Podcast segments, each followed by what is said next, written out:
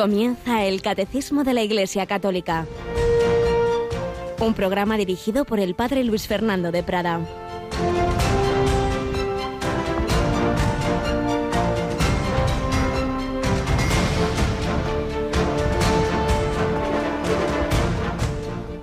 ¿Qué es más fácil decir tus pecados te son perdonados o decir levántate y echa a andar? Pues para que veáis que el Hijo del Hombre tiene potestad en la tierra para perdonar pecados, entonces dice al paralítico, ponte en pie, coge tu camilla y vete a tu casa. Se puso en pie y se fue a su casa. Alabado sean Jesús, María y José. Muy buenos días en este primer jueves del mes de julio, víspera de primer viernes de mes digamos, fiesta mensual del corazón de Jesús, de ese corazón misericordioso que viene a sanar nuestras heridas. No he venido a llamar a los justos, sino a los pecadores. No necesitan médicos los sanos, sino los enfermos. Lo malo es que enseguida, pues claro, nos damos cuenta de nuestra enfermedad corporal y enseguida acudimos al Señor, anda que no hemos rezado eh, con el susto de, sobre todo las primeras semanas de, de la pandemia y con tanto dolor y tanta muerte, sí, sí, pero ¿y los virus del alma? Y las enfermedades espirituales. Eso, pues claro, se notan menos y, y no nos preocupan tanto y sin embargo eso es lo más importante. Y el cuerpo antes o después acabará muriendo, pero el alma va a estar con el Señor siempre. Vamos a, a dejar que el Señor sane sus heridas. Cuando le presentan a Jesús este paralítico, Jesús ante todo ve el alma, ve el corazón y por eso ante todo le dice, ánimo hijo, tus pecados te son perdonados y empiezan ya a pensar, este cómo puede perdonar pecados, solo Dios puede hacerlo. No tienen fe en la divinidad de Jesucristo. Y Jesús muestra precisamente que puede perdonar pecados, muestra su divinidad pues haciendo un milagro que solo Dios puede hacer, levantando ese cuerpo. Pero ese milagro, como otros, son signo del más importante, que es la sanación de nuestra alma. Somos paralíticos espirituales, no nos movemos hacia donde deberíamos somos sordos porque no escuchamos la palabra de Dios, somos mudos porque no hablamos palabras de bien. A todo ello viene Jesucristo a sanarnos. Y esta noche lo vamos a pedir especialmente. Lo ha recordado hace un momento Yolanda. Buenos días, Yoli. Muy buenos días, Padre. Pues eso, que esta noche, eh, igual que pusieron ese paralítico a los pies de Jesús, también vamos a ponernos nosotros, miles y miles de personas en el mundo entero, siguiendo por las ondas o por internet pues la hora santa y pondremos ante, ante el Señor a tantas personas y también esos papelitos, ¿verdad? Con algunas, con esas intenciones que han llegado hasta ayer, hoy ya que no, no nos da tiempo, pero bueno, el Señor las conoce todas. 11 de la noche, dicen Canarias, ¿no es así? Eso es, así que en hora española, digamos, para aquellos que vivan fuera de España, pues que sepan que a las 11 hora española, a las 10 en Canarias, tendremos esa hora santa y pondremos a los pies del Señor todas las intenciones que nos han hecho llegar en todos estos días. Termina así este jueves con la exposición, pero empieza también con la oración. Hemos tenido, como siempre, nuestras oraciones matinales a las 7, laudes, pero también en este mes, vamos a recordarlo porque estamos todavía en el segundo día, pues estamos invocando especialmente al Espíritu Santo. Recuerda también a los oyentes dos momentos de invocación especial. Nos ayuda el Padre Santiago Arellano con esa invocación especial al Espíritu Santo que durante todo este mes de julio vamos a poder seguir después de la oración de laudes hacia las ocho menos cuarto de la mañana, que la habrán podido escuchar hace unos momentos, y también la repetiremos después de la revista diocesana y antes del informativo, hacia las dos menos diez de la tarde. Y recordamos finalmente que ayer ya lanzábamos un nuevo disco, un CD MP3, pues con una recopilación de los principales programas eh, orientados a la situación que hemos vivido de la pandemia, desde una perspectiva psicológica, espiritual, oraciones y por supuesto todas las grandes retransmisiones que hemos hecho en este tiempo, esas preciosas oraciones desde Fátima, desde Roma, también esa última vigilia con testimonios que hace justo una semana se celebraba en la parroquia del Buen Suceso, organizada por Ayuda a la Iglesia Necesitada. Todo eso y las breves oraciones que hemos ido grabando para enfermos, etcétera, lo tenéis en un CDMP3 que podéis pedir, pues ya cuando acabe este programa a partir de las 9, siempre habrá alguien pues al teléfono al 91 822 8010 o en nuestra página web. Pues nada, vamos adelante en este jueves, en este 2 de julio. Seguimos contemplando ese corazón de Cristo con los ojos de ese jovencito que era estudiante de teología en Valladolid, Bernardo Francisco de Hoyos. Seguimos conociendo algunas pinceladas de su vida.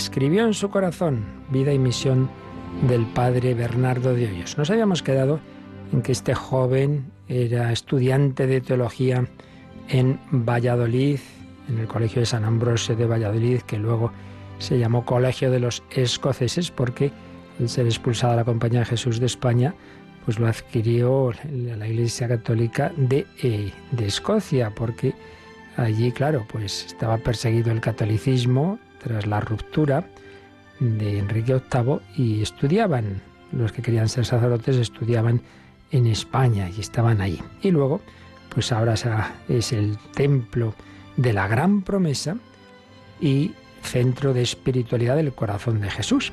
Bien, pues allí vivía Bernardo de Hoyos y recordábamos cómo tuvo comunicaciones especiales del Señor a raíz de haber leído ese libro que le había pedido su amigo el padre Cardaveraz sobre lo que el Señor había comunicado a Margarita María, pues ahora es a él al que Jesús se dirige y le pide que sea su instrumento para que también en España se extendiera esa espiritualidad del corazón de Jesús. Me dio a entender que yo dejase obrar a su providencia, que ella me guiaría, escribe Bernardo. Y estamos hablando de el mes de, de mayo, el mes de mayo, de ese segundo curso que hacía él de teología, del año 1732, si no me equivoco. Pues bien, dice también, me dio a entender que no se me daban a gustar las riquezas de este corazón para mí solo, sino para que por mí las gustasen otros. Y recordábamos eso que llamamos la gran promesa. Cuando Bernardo está quejoso de que, Señor, si es que en España no, no se os conoce, no se conoce esta devoción, es cuando Jesús le dice estas palabras famosas reinaré en España y con más veneración que en otras muchas partes. Vamos a explicar esto un poquito porque podría entenderse mal. Y el mismo autor de esta biografía, el padre Máximo Pérez, nos da algunas claves. Por un lado, es una gracia eh, para ser instrumento, Bernardo, del Señor, para dar a otros a conocer las riquezas del corazón de Cristo y que tiene una misión similar a la de otro instrumento, que había sido Margarita María de Alacoque. Lo que el Señor quiso realizar en general en la Iglesia a través de Margarita María, ayudada por San Claudio de la Colombier, proporcionalmente es lo que Jesucristo quería realizar en España, y no nos olvidemos que en ese momento España incluía sus virreinatos en América.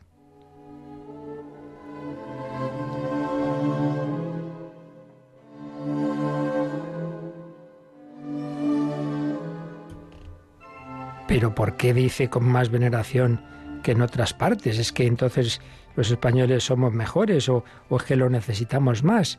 Bueno, hay que entender bien, naturalmente, estas palabras. El contexto, ya decimos que es que Bernardo estaba preocupado de que ya se conocía la devoción al corazón de Jesús que el Señor había manifestado a Margarita María en otros países, en otros países europeos. Y en cambio en España decía, ni aún memoria parece que hay de ella, de esta devoción. El padre Juan de Loyola lo confirma al afirmar que tal culto era conocido en casi todas las provincias de la cristiandad, menos en España. Y añade, eran tan escasas las noticias que teníamos en España de esta amantísima devoción que aun los que estaban empeñados en favorecerla sabían muy poco en este punto. Ese es el contexto. Entonces, este desconocimiento sobre este nuevo culto le impresionaba a Bernardo y quería que, esto pues, se conociera en España. Y entonces la promesa que le hace Jesús no hay que interpretarla como una especie de campeonato ganado por España frente a otras naciones o partes del mundo, sino que es una respuesta a esa queja de Bernardo que estaba sufriendo, porque este gran tesoro del corazón de Jesús era desconocido en España. Le dicen, hombre, tranquilo, tranquilo, que vas a ver tú cómo en España va a extenderse con mucho amor, con mucha devoción. Y madre mía, probablemente también el Señor estaba pensando en que iba a haber muchos mártires, muchos mártires en ese mismo santuario de la Gran Promesa y unas listas de, personas que, que murieron por Jesucristo en la persecución religiosa de los años 30. Pues sí, iba a haber un gran amor al corazón de Jesús en España, se iba a elevar, a hacer este santuario precisamente de la gran promesa, iba a estar el Cerro de los Ángeles, en donde se iba a hacer la consagración de España al corazón de Jesús, iba a estar el templo expiatorio del Tibidabo en Barcelona, Tibidabo, una palabra que oyó San, Uy, perdón, San Juan Bosco, a ti te daré Tibidabo, este monte, este lugar, los salesianos, pues han animado y animan ese templo de adoración eucarística. Por tanto, este era el sentido que también en España sería conocido y amado, y de una manera muy intensa, el corazón de Jesús. Por eso, uno de los primeros colaboradores de Bernardo, el padre Pedro de Peñalosa, dio también esta misma interpretación. Aunque España comienza la última en su carrera, podrá su, su alentado fervor alcanzar y por ventura pasar con el favor divino a los primeros. No, no, no vamos a quedarnos los últimos en amor al corazón de Cristo. No se trata, ya digo, de ser mejores que nadie, pero sí de poner todo de nuestra parte para corresponder a tanto amor. Mira este corazón que tanto ha amado a los hombres, pues nosotros queremos corresponder. Amor con amor se paga.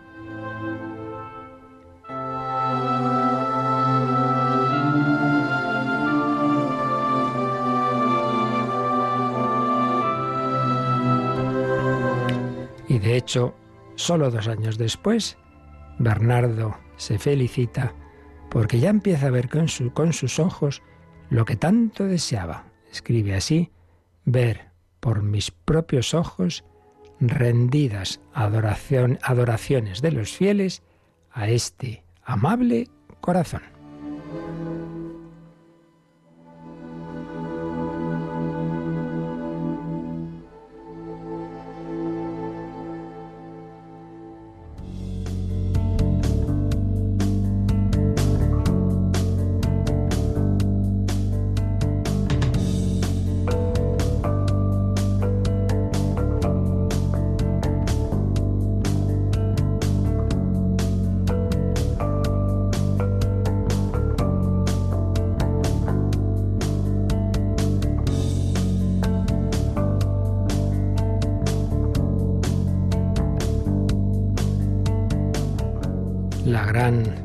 Del corazón de Jesús a Bernardo de Hoyos, pero realmente en toda la historia de la salvación, Dios ha hecho muchas promesas. Es el Dios de la promesa desde el principio.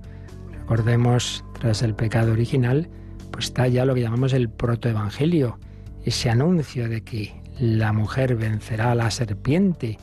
Recordemos las promesas a Abraham, en tu descendencia serán benditas todas las naciones. Las promesas a Moisés, pues de cómo iba a sacar al pueblo de Egipto. Las promesas a través de los profetas, de que llegaría el reino de Dios, el Mesías, etcétera, etcétera. Y por supuesto las promesas de Cristo, que promete esa victoria final, esa resurrección y que nos anuncia también a través del Apocalipsis, pues esa victoria de su reino en esta lucha dramática contra el dragón rojo, contra las potencias del mal y del maligno. Y esa victoria mm, va a afectar a todos los que acepten esa invitación a la amistad con Él, que no solo en el alma disfrutarán de esa su amistad, sino también en el cuerpo, la resurrección. Pero como estamos en unión, hay una íntima unión del ser humano con el cosmos, pues de alguna manera afecta también a todo ese universo. Y por eso estamos ya en el ultimísimo apartado de este último artículo del credo, creo en la vida eterna, que nos habla de la esperanza de los cielos nuevos y de la tierra nueva. El reino de Dios llegará a su plenitud al final de los tiempos. Y ahí ya sabemos todos esos acontecimientos que están unidos, no lo olvidemos. El central y principal, la parusía, la segunda venida de Jesús. Volveré, sí, ven Señor Jesús. Parusía, resurrección universal, juicio final y renovación del universo, cielos nuevos y tierra nueva. Ya hemos dicho muchas veces que, bueno, se nos da el dato esencial, que luego no pretendamos demasiados detalles, que tampoco nos hacen falta, pero esa confianza de que Dios hará las cosas nuevas y que todo lo que Dios ha creado, pues acabará teniendo esa, ese sentido y, y dando gloria a Dios.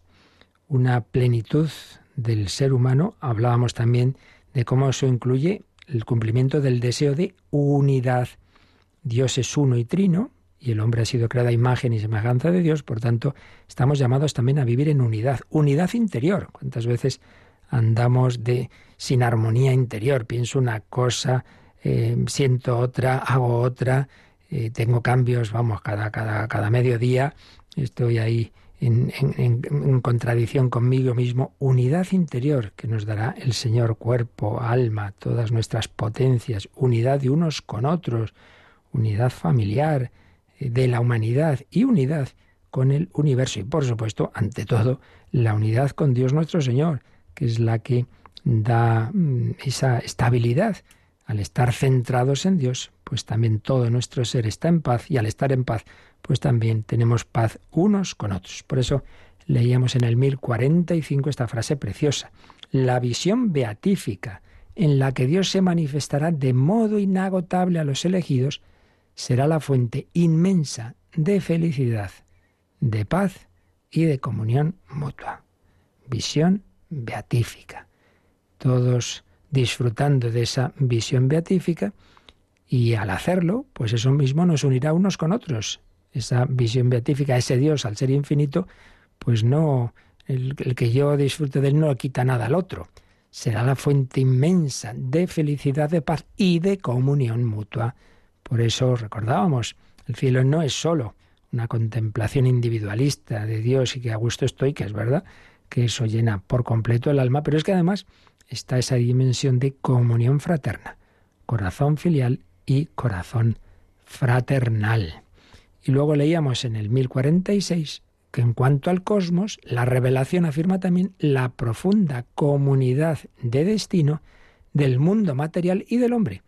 Y recordaba el catecismo en este número pues una cita preciosa de San Pablo en la carta a los Romanos capítulo 8, donde dice que la creación está como con esos dolores de parto, sufre dolores de parto, sí, la creación hay, hay dolor, hay, hay muerte, hay, hay terremotos, hay, sí, porque está unida a nosotros y nosotros estamos eh, con el pecado original y toda la cadena de pecados de la historia, pues también está afectada toda nuestra humanidad y eso repercute misteriosamente en el universo. Pero así como repercute ahora negativamente, pues también en la victoria final, pues todo este mundo será transformado. Pues vamos a ver cómo lo sigue explicando, expresando esto el Catecismo Yolanda en el siguiente número, el 1047.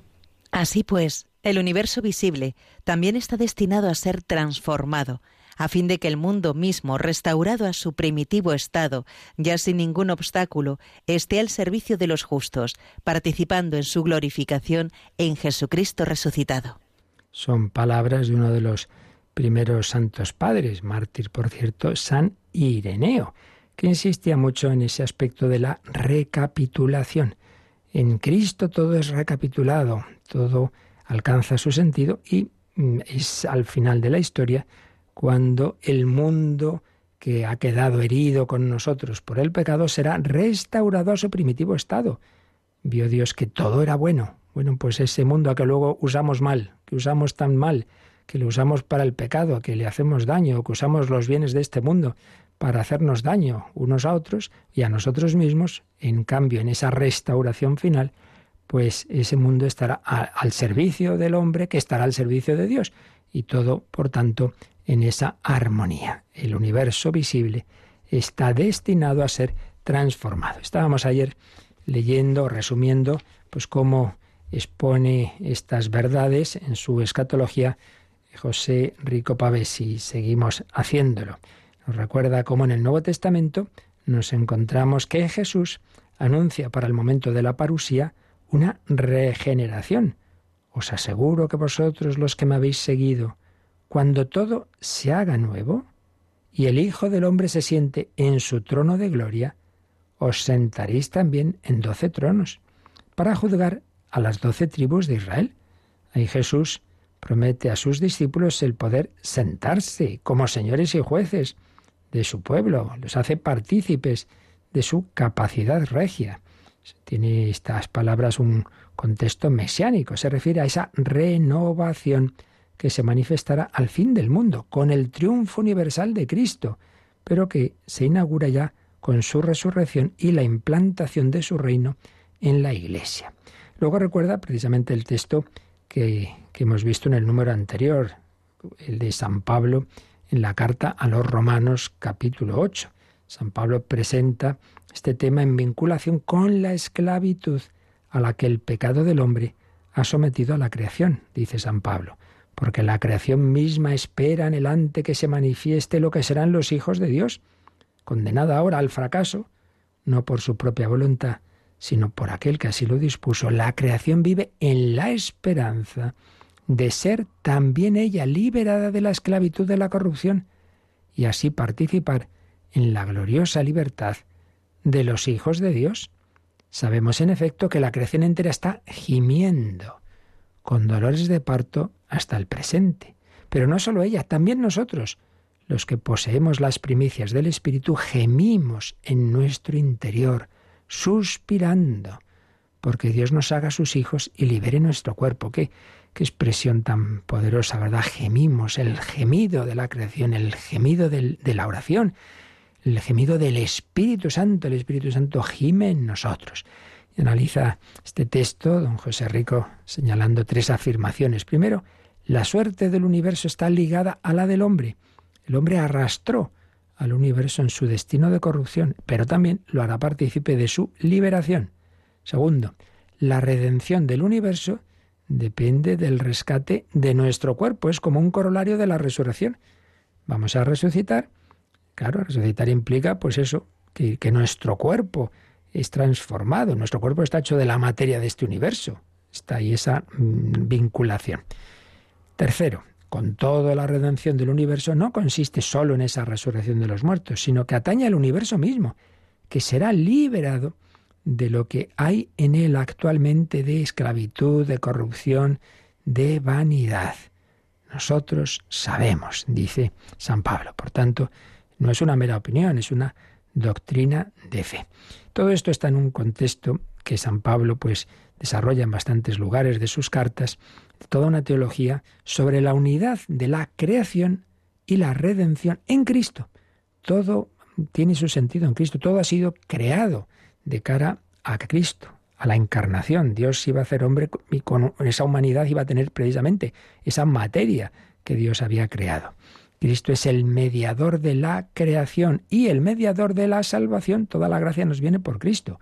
Su acción salvífica tiene las mismas dimensiones que su acción creadora. Él es, con el Padre y el Espíritu Santo, creador del universo, claro, eso sí, antes de encarnarse. Pero es la misma persona. Cristo ha de reconciliar o recapitular todas las cosas, lo dice en la carta a los Efesios, en la carta a los Colosenses. Como Cristo está por encima de todo, en todo debe alcanzar una posición capital. Por tanto, cosmología y antropología encuentran en la cristología su última síntesis. El mundo y el hombre, su centro, su corona, está en Cristo, Dios y hombre verdadero. La nueva creación es la recapitulación de todo en Cristo. Pero no solo en San Pablo, en San Pedro.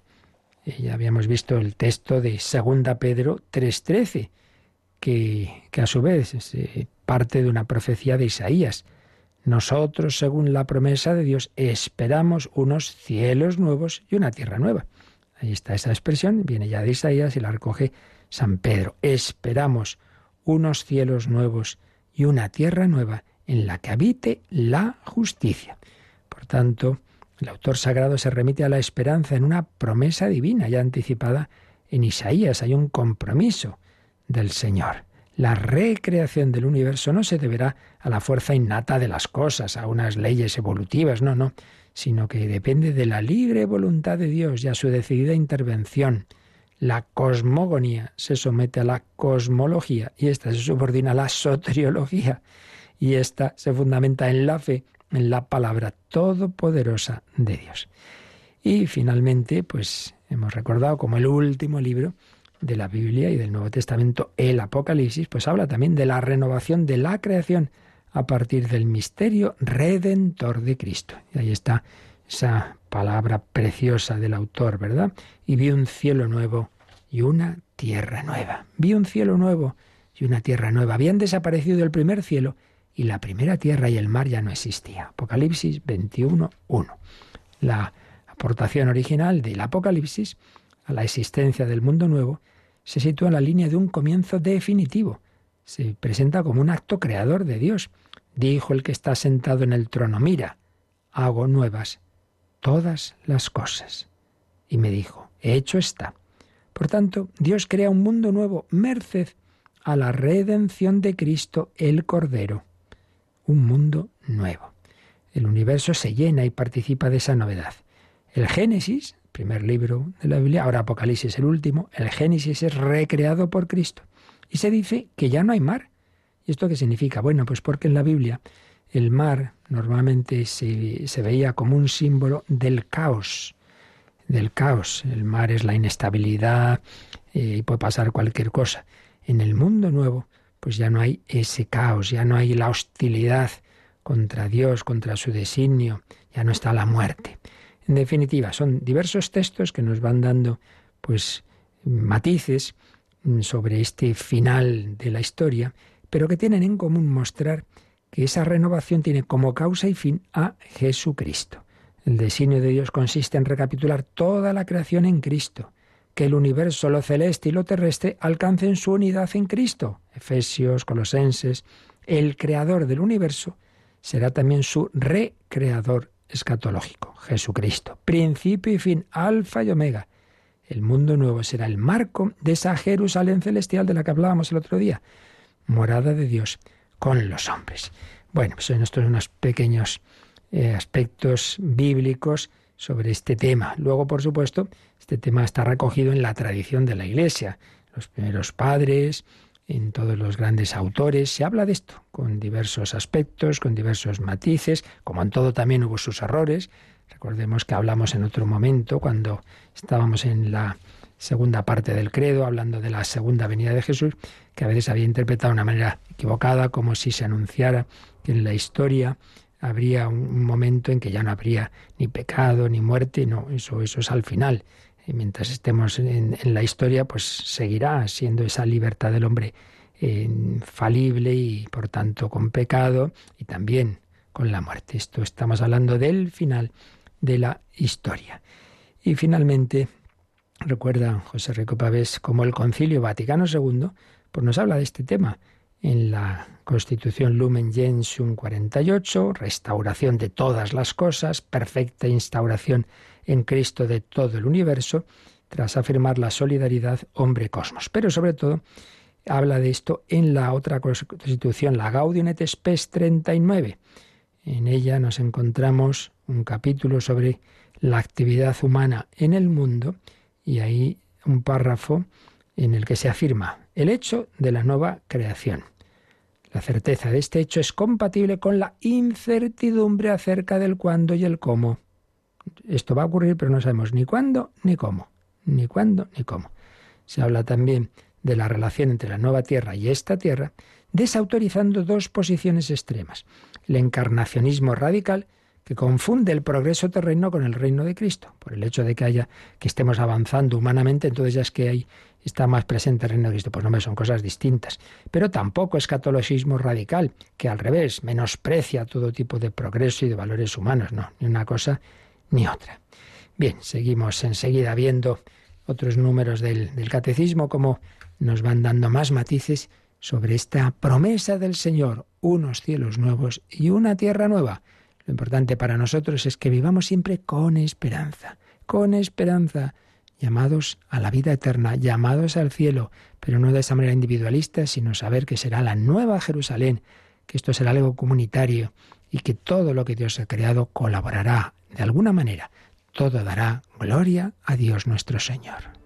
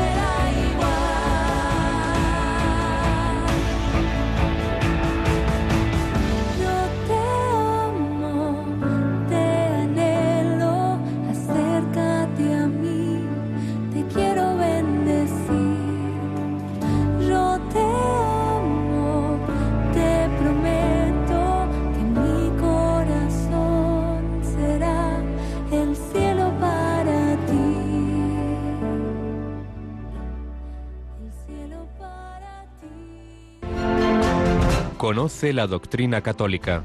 Escucha el catecismo de martes a jueves de 8 a 9 de la mañana y los sábados a la misma hora profundizamos en los temas tratados en el programa En torno al catecismo.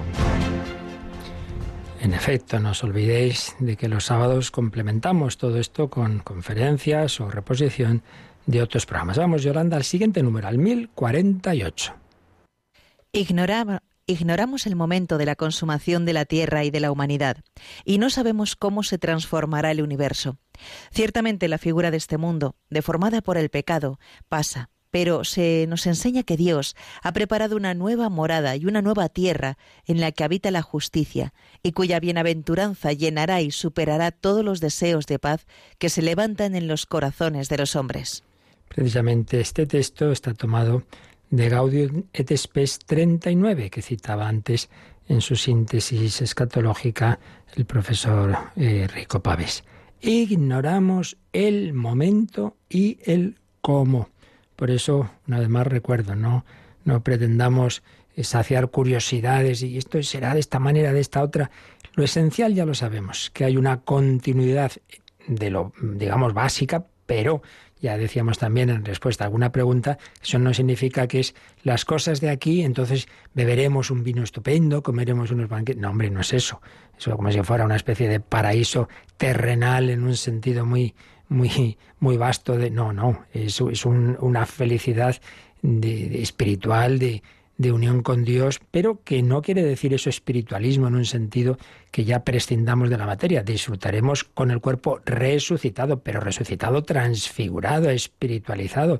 Nos comunicaremos unos con otros, pero no de la manera que ahora, sino de una manera más interior, más, más profunda, mucho más profunda. Pero, en fin, poco más podemos saber.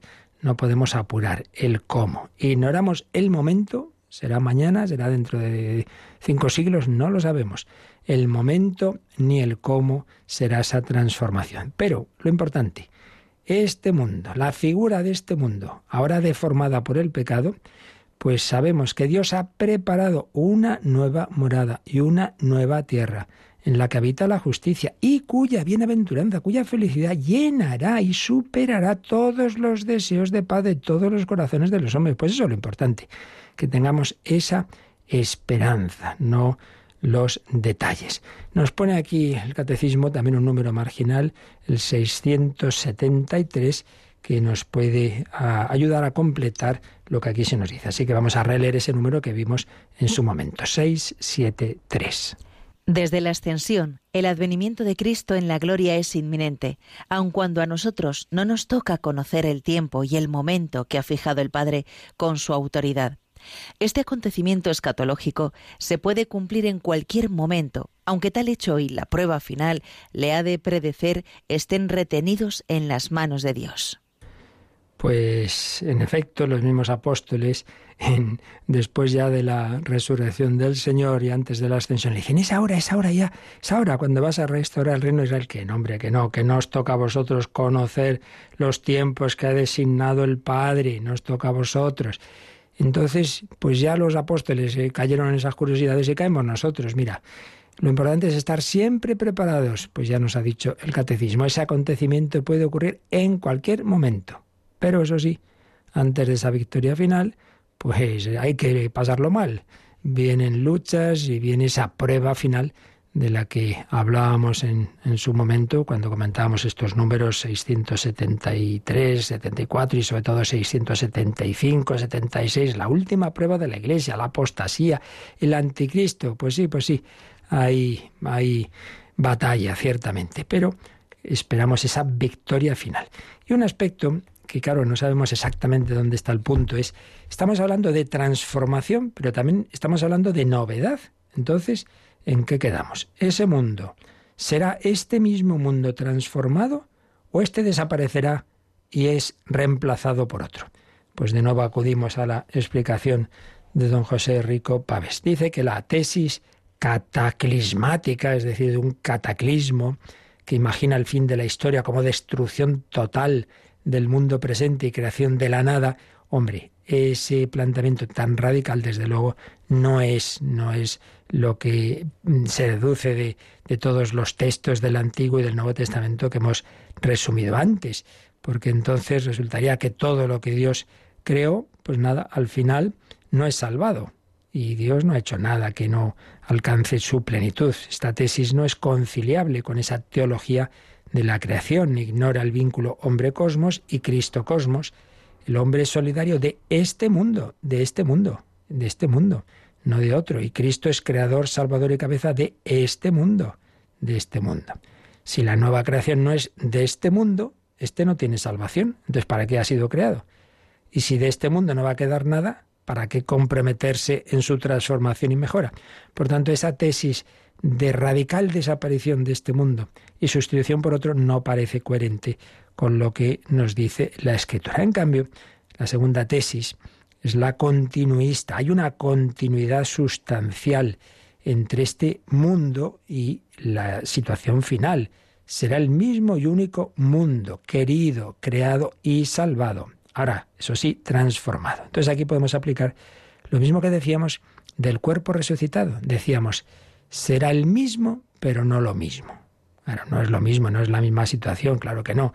Este cuerpo ya no tiene esas necesidades, no tendrá esas necesidades biológicas y de hecho, pues de este cuerpo físicamente no quedará, vamos, nada. Y sin embargo es el mismo. Ese misterio que veíamos de cómo puede ser resurrección de este cuerpo cuando sus células van cambiando, etcétera. Bueno, no volvamos a ese tema, pero esa es la nuestra fe, el mismo pero no lo mismo. Bueno, pues algo así, el mundo, el mismo pero no lo mismo, sino transformado, transformado a imagen del cuerpo resucitado, el mundo que lo acogerá estará en continuidad con este mundo actual, pero transformado, es decir, liberado de la esclavitud a la que lo había sometido el pecado del hombre. Hombre y mundo, en la parusía, recuperarán en Cristo la amistad perdida. Aquí tantas veces el mundo se revela contra nosotros. Viene ese huracán, viene ese tsunami, viene ese terremoto y le hacemos daño y nos cargamos la, la selva y, la, y tantas cosas buenas del mundo y, y deforestamos y hay esa enemistad. Bueno, pues ahí se recupera la amistad perdida. Supuesta la continuidad entre el mundo presente y el mundo futuro, la cuestión a resolver es el alcance último de la actividad humana, es decir, lo que hagamos ahora sobre este mundo vale la pena, sí, hombre, sí. Todo actúa bien en este mundo y eso siempre tendrá su valor, su valor. Lo que aquí hagamos de bien, pues eso no se va a perder. Bien, y una implicación ya como digamos más directa para, para nuestra, nuestra vida, que tiene todas esta, estas realidades de creer que no solamente estamos hablando de algo, digamos, de la salvación del alma, como algo puramente espiritual, unas implicaciones muy importantes son nuestra actitud espiritual ante los valores de este mundo. Porque, como en todo, pues existen los dos extremos, ¿no? Uno, poner los valores terrenos por encima de todo, entonces claro, pues mal asunto, mal asunto, porque al Señor tu Dios adorarás, al solo servirás, amarás al Señor tu Dios sobre todas las cosas, eso está claro. Pero eso no significa el desprecio de las cosas que Dios nos ha dado. Luego depende, claro, la vocación de cada uno, obviamente.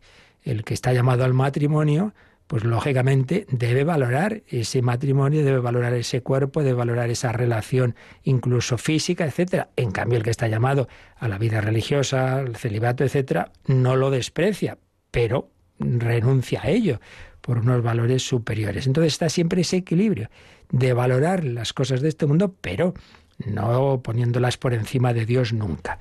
Vamos a ver cómo lo expresaba muy bellamente en un capítulo de su Teología para nuestro tiempo el padre José Antonio Sayés, cuyas charlas tantas veces hemos oído en Radio María. Recordaba cómo San Francisco de Asís en su Cántico de las Escrituras llama a la muerte la hermana muerte y alaba al Señor por ella. Y como Pablo de Tarso confiesa que para él la vida es Cristo y por eso la muerte es una ganancia. Una ganancia. Y es que para el cristiano no hay miedo a la muerte, la podemos mirar de frente con serenidad en la medida en que vivimos en la amistad con Dios, en la que no vivimos en pecado, en la que por tanto sabemos que es más lo que se gana que lo que se pierde. El cristianismo celebra la muerte de los santos porque sabe que ese es el día de su nacimiento a la gloria. Normalmente el día en que celebramos un santo es el día de su muerte y tantos cristianos que han ido contentos al martirio. Hay un caso muy famoso que es el de San Ignacio de Antioquía, ¿verdad? Esas famosísimas cartas que iba escribiendo camino del martirio y escribía, por ejemplo, por favor, hermanos, no me privéis de esta vida, no queráis que yo no muera, dejad que pueda contemplar la luz, entonces seré hombre en pleno sentido, permitid que imite la pasión de mi Dios. Entonces está claro que el cristiano tiene esa fe en la vida eterna. Pero, añadía el padre Salles, esto no significa que el cristiano desprecie este mundo, la familia, el trabajo, la investigación, el deporte, de ninguna manera, al revés. La esperanza y la fe nos induce a amar más estas realidades porque sabemos que son cosas buenas, que vienen de Dios Creador. Y además, el cristiano, precisamente, porque está libre del, digamos, de, de la esclavitud, del poder, del dinero, puede valorar estas cosas con un corazón limpio y servicial. Me dice el Vaticano II Gaudium et Spes 37, dando gracias por ellas al bienhechor, Señor, y usando y gozando de las criaturas en pobreza y libertad de espíritu. Y así, haciendo las cosas de esta manera, el cristiano entra de veras en posesión del mundo como quien nada tiene y es dueño de todo. Por eso, el cristiano no se ata a las cosas de este mundo, sino que las vive con una libertad interior. Todo lo ama, pero con un corazón libre, libre de pecado, libre de ídolos. Y haciendo eso así, por un lado valoramos las cosas de este mundo, pero por otro lado estamos en todo momento preparados para la muerte. Gracias por todo lo que me das y gracias por la vida. Ay, Señor, y gracias por la muerte que llega ya. Gracias por todas estas personas y gracias porque ahora me voy a encontrar con otras en el cielo. Me parece que es una expresión muy bella y muy sintética de esta actitud, amarlo todo, pero con un corazón libre. No despreciamos, amamos esta, esta naturaleza, esta creación, estas personas, esta, lo amamos, pero con un corazón libre. No me aferro como si fuera lo último y lo único, lo más importante. Yo que no, yo no me puedo morir. No, no, no, no. No me aferro. Dice el Kempis. Habrás de ordenarte en toda cosa como si luego hubieres de morir. Luego en, en, en, en los, en el castellano antiguo es inmediatamente, como si enseguida hubieres de morir. Si tuvieres buena conciencia no temerías mucho la muerte. Mejor sería morir de nuestros pecados que de la muerte. Si hoy no estás aparejado, ¿cómo lo estarás mañana? El cristiano, concluía el padre Sayés, sueña con el cielo porque sabe que es la felicidad auténtica para la que hemos sido hechos. Piensa y medita en él, deseándolo profundamente, preparándose para él día a día, luchando contra el pecado, viviendo en gracia, pero a la vez, pues con esa actitud positiva hacia la creación. Y terminaba con una cita de un autor francés Guy de Larigaudy, que decía estas bellas palabras. Por lo que conocemos aquí, nos es fácil imaginar el grado de esplendor de allá arriba. Un rostro, un cuerpo perfecto de mujer, una melodía que electriza las fibras de nuestro ser, un caballo de raza, la embriaguez del esquí, el esplendor de las noches o de los días de sol, la impresión de plenitud física del mar o del desierto, la satisfacción del esfuerzo o de una obra cumplida, una página, un cuadro, una estatua que despierta en nosotros resonancias secretas, un alma de muchacha o de monje, todo lo que constituye la belleza del mundo, nuestra alegría o exaltación, todo lo que podemos amar. A través del más minúsculo reflejo de Dios, todo eso no es más que pobredumbre frente a la belleza que será nuestra y para la que estamos hechos, sí, algo muy pequeño y muy pobre, pero muy bello, muy bello, reflejos bellos, no despreciable, no malo, pequeños, limitados. Por eso, la actitud es que lo de aquí nos ayude a elevar nuestra mirada hacia arriba. Si esto es aquí, ¿qué será el cielo? Si esta belleza de esta puesta de sol, ¿qué será el cielo? Si esta mujer tiene esa sonrisa tan bella, ¿cómo será la de la Virgen María? Etcétera, etcétera. Por tanto, amarlo todo con un corazón libre, con un corazón esperanzado. Esto es el aperitivo. No lo desprecio, pero hombre, no me quedo los aperitivos. Vamos al primer y segundo plato y al postre que estará riquísimo. Eso será el cielo nuevo y la tierra nueva. Si esto es aquí, ¿qué será el cielo? Vivamos pues con paz, con alegría, con esperanza. El Señor vencerá y en esa victoria estará incluido el mundo pues nos quedamos dando gracias, pidiendo esa paz, que no perdamos la paz y la esperanza. Y si queréis alguna consulta, pues como siempre nos recuerdan cómo hacerlas. Participa en el programa con tus preguntas y dudas. Llama al 91005 9419. 91005 9419 Puedes escribir un mail a catecismo o escribirnos un mensaje al teléfono de WhatsApp 668 594 383 668 594 383.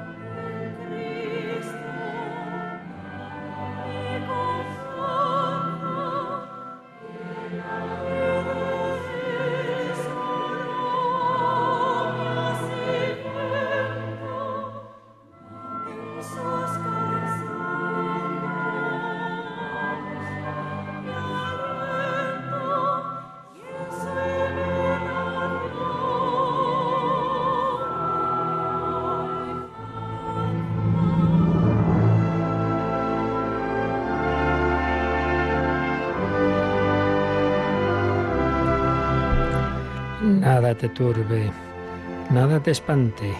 Estamos en buenas manos. Teníamos una pregunta en el WhatsApp. En la resurrección de los muertos, los bienaventurados que hayan fallecido con 90 años, ¿tendrán un cuerpo celestial de 15 años según tengo entendido? Pues no.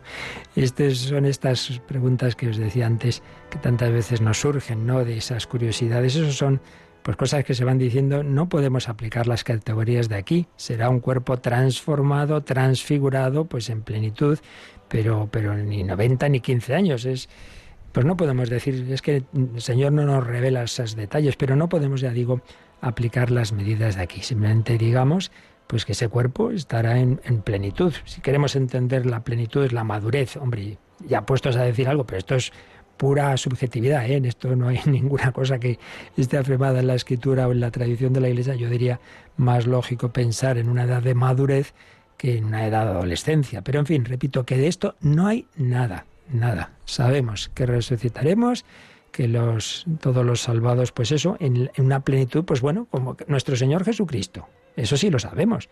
¿Cómo aparece? Pues bueno, un cuerpo semejante al que tenía, incluso con las llagas, pero glorioso, transfigurado, que atraviesa las paredes, que, que no está limitado. Pues eso, más de eso, pues ya es nuestra imaginación.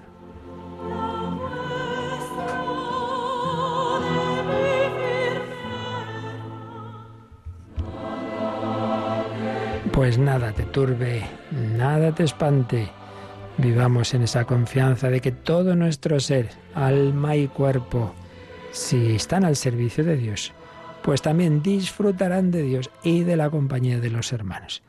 El cómo, el cuándo, pues eso lo dejamos a los planes divinos, a sus misterios. Él sabe más que nosotros. Pues pedimos al Señor su bendición. Ahora vamos a volver a escuchar esa cuña que os anunciábamos ayer, de ese y hace un rato también, de ese CD que acabamos de preparar con la recopilación de los principales programas y de todas las grandes retransmisiones que hemos tenido en este tiempo de la pandemia que siguen ayudándonos, porque lo que, lo que realmente ahí se, se ha dicho y se ha vivido y se ha rezado, pues nos vale en cualquier momento y en cualquier dificultad, en cualquier sufrimiento. Vivir todo con el Señor, vivirlo con esperanza. Y recuerdo que terminaremos esta noche el día a las 11, 10 en Canarias, en la hora santa. La bendición de Dios Todopoderoso, Padre, Hijo y Espíritu Santo, descienda sobre vosotros. Alabado sea Jesucristo.